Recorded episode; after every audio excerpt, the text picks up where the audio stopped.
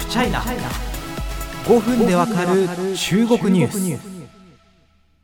この前ですねあの久しぶりにちょっとお会いできた方がいてですね非常に嬉しかったというか、まあ、コロナ前はよくそのお酒とかもよくっていうかまたまにですねあのお酒飲むような方でですね本当に嬉しかったですし、まあ、割とですねお会いするとこう和やかにお話できた方なんで久しぶりに会えるなーってことでちょっと楽しみにしてました。でまあ、あのもちろんすごく楽しく会話できたんですけど会って早い段階で言われたのがですね高橋さんって最近中国に入国できないような記事書いてますよねと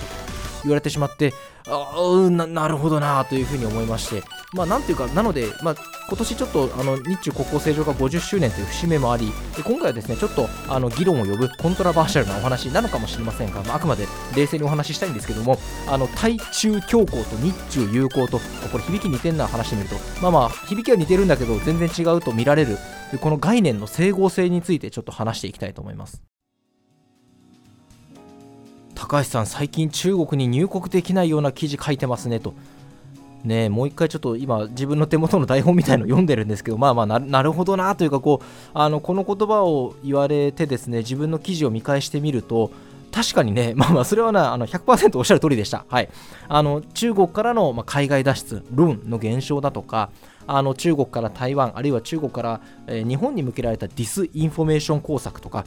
ね、あの書いてるわけですよ。まあまあ確かに、うん、言ってることその通りだったらすまんすまんみたいな感じなんですけど、あのまあね、あの確かに入国禁止されてしまったら困るけれども、あの確かに内容としてはその中国にとって、えー、報じてほしくない内容だったなというふうに思います。そこでまあちょっと一回こう自分の身を顧みてると、まあ、このポッドキャストでも折に触れて取り上げてるテーマなんですけど、僕は対中強硬派なのだろうかっていう、まあ、疑問ですよね。例えば最近で言うと、さっきあの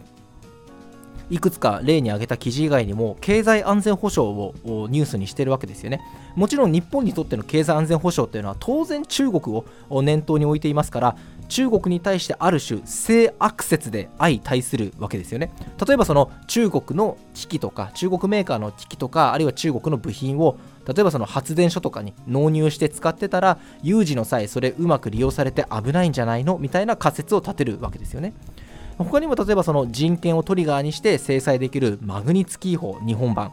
別に僕はそのマグニツキー法を絶対入れろみたいなそういう世論誘導をするわけでは全くありませんが、まあ、ただ日本社会でいろいろ考えることがあるイシューの中でマグニツキー法を考えることも必要だよねということで報道してきました。この辺の動きを取り上げてみてみると確かにこうハフポストの高橋は対中強硬派記者でえー、それに対してこう普段例えば経済安全保障だとかあのディスインフォメーションだとかそもそもディスインフォメーションってあんまり日本に広まってませんし、えー、こういった文脈を意識することの少ないそれ自体はあの何ら悪いことでも不自然でもなくてむしろ当然だと思うんですけど、まあ、こういった文脈を意識することの少ないビジネス文脈の方々がするとあいつ何やってんだっていうことになるのはむしろ当たり前のことなのかなというふうに思います。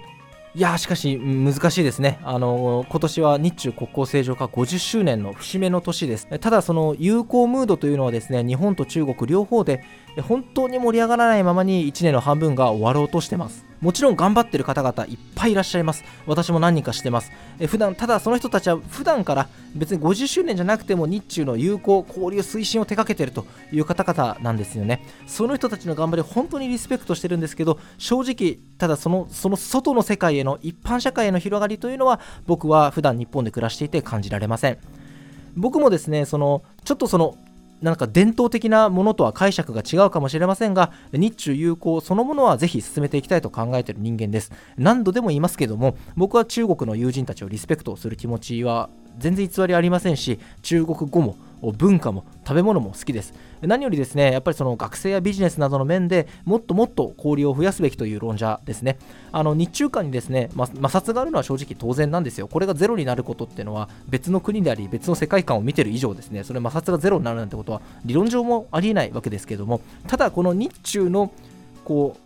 間に横たわる壁みたいなあるいは摩擦みたいなものの中に余計なものがあることも確かです。お互いがお互いを理解することでそれを取り除ける部分というのは確実にありますしそうした方がお互い幸せに近づけると思ってます。では僕が今まで記事にしてきた経済安全保障や対中強硬と呼ばれる外交方針そして今挙げたような日中友好というのは矛盾するのでしょうか？しないというのがあくまで僕の個人的な意見です。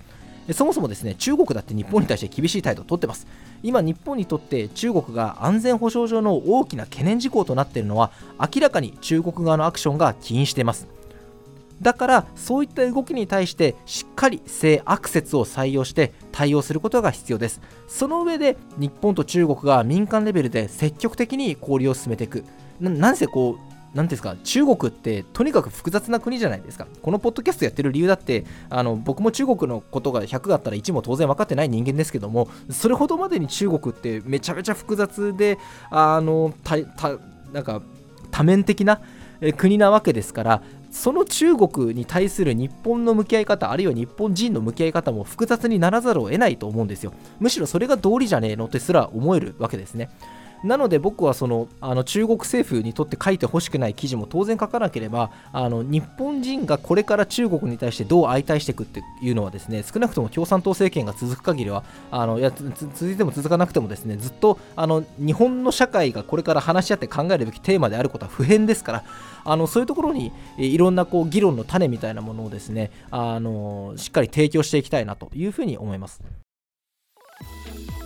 まあ、あのいろんな、ね、あの方から意見をいただくというのはこれ記者をしている上で一つ役得な部分かなというふうに思いますしもちろんこうネットの声一つ一つをですね真に受けていたら正直記者業っていうのはですね僕1週間も精神的に持たないと思います。この前某誰でも知ってる超大手新聞の記者がですねあのお友達なんですけどあのツイッターやろうかなっていうのを迷ってたんですけどでもさ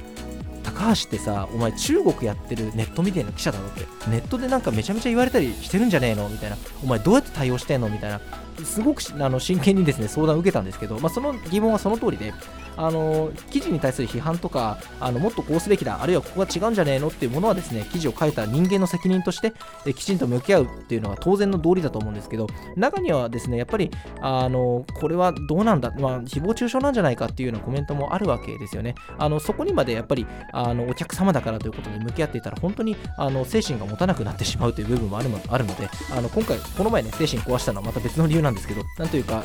今回ですね、まあ、高橋さん、中国に入国できないような記事書いてますねっていうのはですね、非常に僕もあの普段から勉強させていただいている方からのコメントだったので、あの今回、ちょっとそこから出発点にして、あのお言葉いただいちゃってごめんなさいなんですけど、あのちょっと、あのまあ、日中友好50周年というね、あの節目でもあるので、いろいろ考えをつらつらと考えて喋、えー、ってみました。皆様ですね、まあ、人に対する中国感っていうのをですね、あまりこう、初対面の人とか関係の深くない人に話すとですね、それは地雷になりかねる部分は、ね、特に日本社会だとあって、まあ、それはその難しさは当然理解するんですけれども、あの、50周年ですね、この節目の年、どう中国に向き合っていくべきかというのはですね、あの、可能な範囲で全然結構ですので、お考え聞かせていただけると嬉しいです。